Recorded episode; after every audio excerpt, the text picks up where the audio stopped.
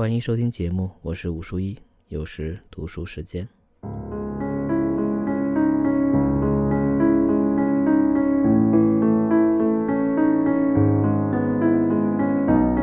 今天想念一篇随笔吧，这是我当年在新华书店买的群众出版社所出版的当代名家随笔丛书，一共有九本，嗯，分别是王蒙的《逍遥集》，刘心武的《父亲有术》，何西来的《横坑思旅》，李国文的《骂人的艺术》。那这本书是英文名字，我就买了，但其实它后面有差不多一半都是在做红学的一些研究。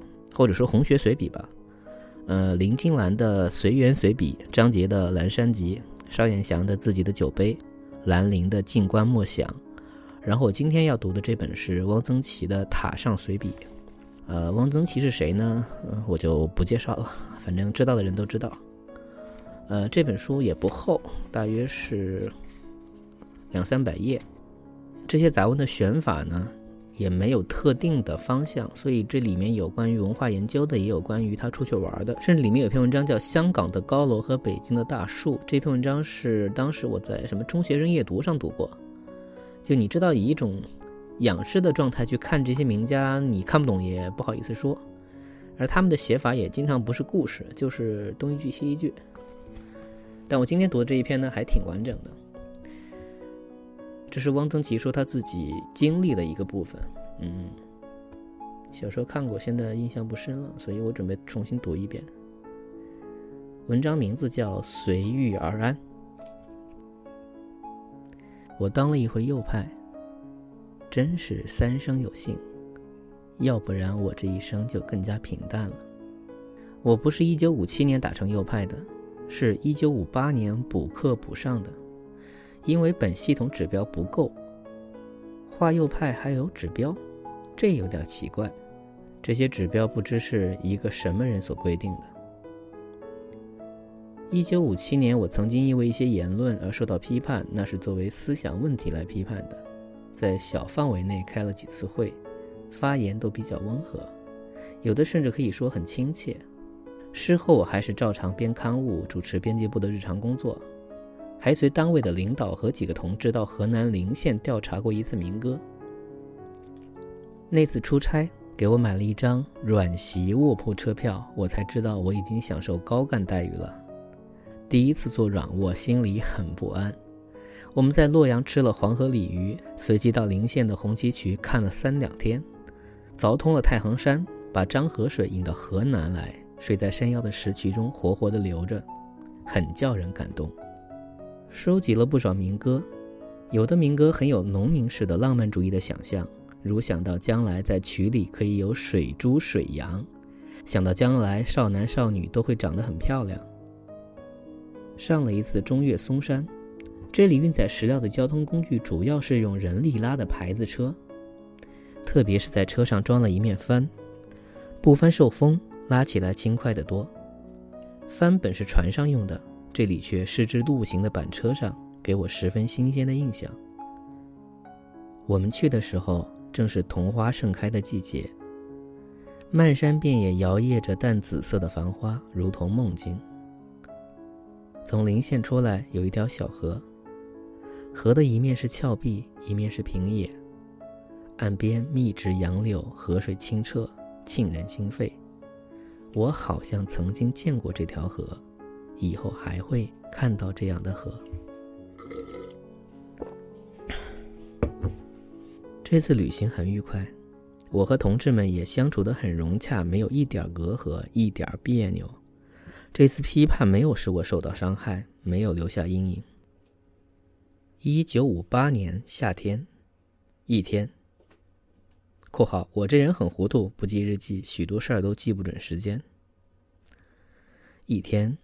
我照常去上班，一上楼梯，过道里贴满了围攻我的大字报，要拔掉编辑部的白旗，措辞很激烈，已经出现右派字样，我顿时傻了。运动都是这样，突然袭击，其实背后已经策划了一些日子，开了几次会，做了充分的准备，只是本人还蒙在鼓里，什么也不知道。这可以说是暗算。但愿这种暗算以后少来，这实在是很伤人的。如果当时量一量血压，一定会猛然增高。我是有实际数据的。文化大革命中，我一天早上看到一批侮辱性的大字报，到医务所量了量血压，低压一百一，高压一百七。平常我的血压是相当平稳正常的，九十到一百三。我觉得卫生部应该发一个文件，为了保障人民的健康，不要再搞突然袭击式的政治运动。开了不知多少次的批判会，所有同志都发了言，不发言是不行的。我规规矩矩听着，记录下这些发言。这些发言我。已经完全都忘了，即便是当时也没有记住，因为我觉得这好像说的不是我，是说的另外一个别的人，或者是一个根本不存在的假设的虚空的对象。有两个发言我还留下点印象。我为一组义和团故事还写过一篇读后感，题目是仇恨。轻蔑、自豪，这位同志说：“你对谁仇恨？轻蔑谁？自豪什么？”我发表过一组极短的诗，其中有一首《早春》，原文如下：“新绿是朦胧的，漂浮在树梢，完全不像是叶子。这绿色的呼吸。”批判的同志说。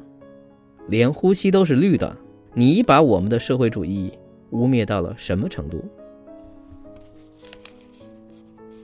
听到这样的批判，我只有停笔不记，愣在那里。我想辩解两句，行吗？当时我想，鲁迅曾说 “fair play” 应该缓刑，现在本来应该到了可行的时候，但还是不行。中国大概永远没有 fair 的时候。所谓大辩论。其实是大辩认，他辩你认，稍微辩解便是态度问题，态度好问题可以减轻，态度不好加重，问题是问题，态度是态度，问题大小是客观存在，怎么能因为态度如何而膨大收缩呢？许多错案都是因为本人为了态度好而屈任而造成的。假如再有运动，阿弥陀佛。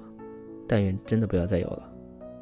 对实事求是、据理力争的同志，应该予以表扬。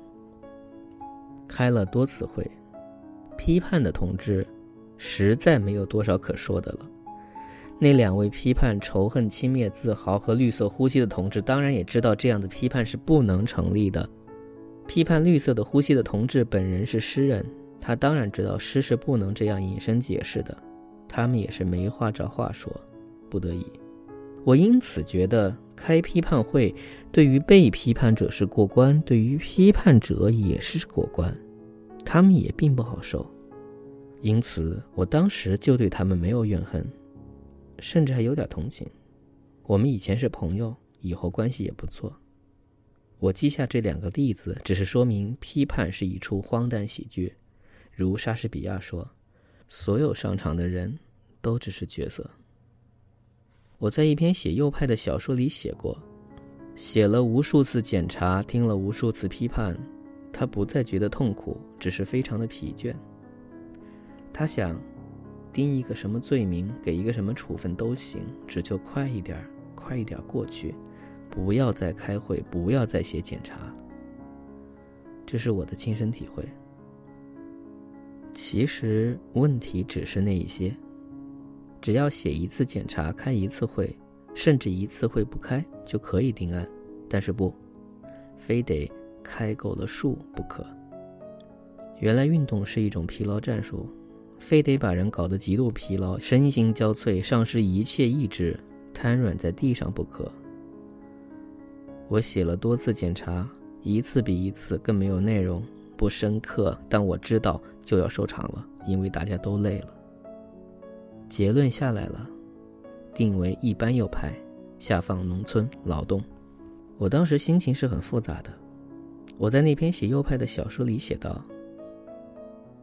他带着一种奇怪的微笑。”我那天回到家里，见到爱人说：“定成右派了。”脸上就是带着这种奇怪的微笑的。我也不知道为什么要笑。我想起金圣叹。金圣叹在临行前给人写信说：“杀头致痛也。”而圣叹于无意中得知，义气。有人说这不可靠。金圣叹给儿子的信中说：“自欲大儿之喜，花生米与豆腐干同嚼，有火腿滋味。”有人说这更不可靠。我以前也不大相信，临行之前怎么能开这种玩笑？现在，我相信这是真实的。人到极其无可奈何的时候，往往会生出比这种悲嚎更为沉痛的滑稽感。鲁迅说：“金圣叹画屠夫的凶残为一笑。”鲁迅没有被杀过头，也没有当过右派，他没有这种体验。另一方面，我又是真心实意的认为我是犯了错误，是有罪的，是需要改造的。我下放劳动地点是张家口沙岭子，离家前我爱人单位正在搞军事化，受军事训练，他不能请假回来送我，我留了个条子，等我五年，等我改造好回来，就背起行李，上了火车。好，今天读到这里，我们下期把它读完。本期节目到此结束，感谢收听，再见。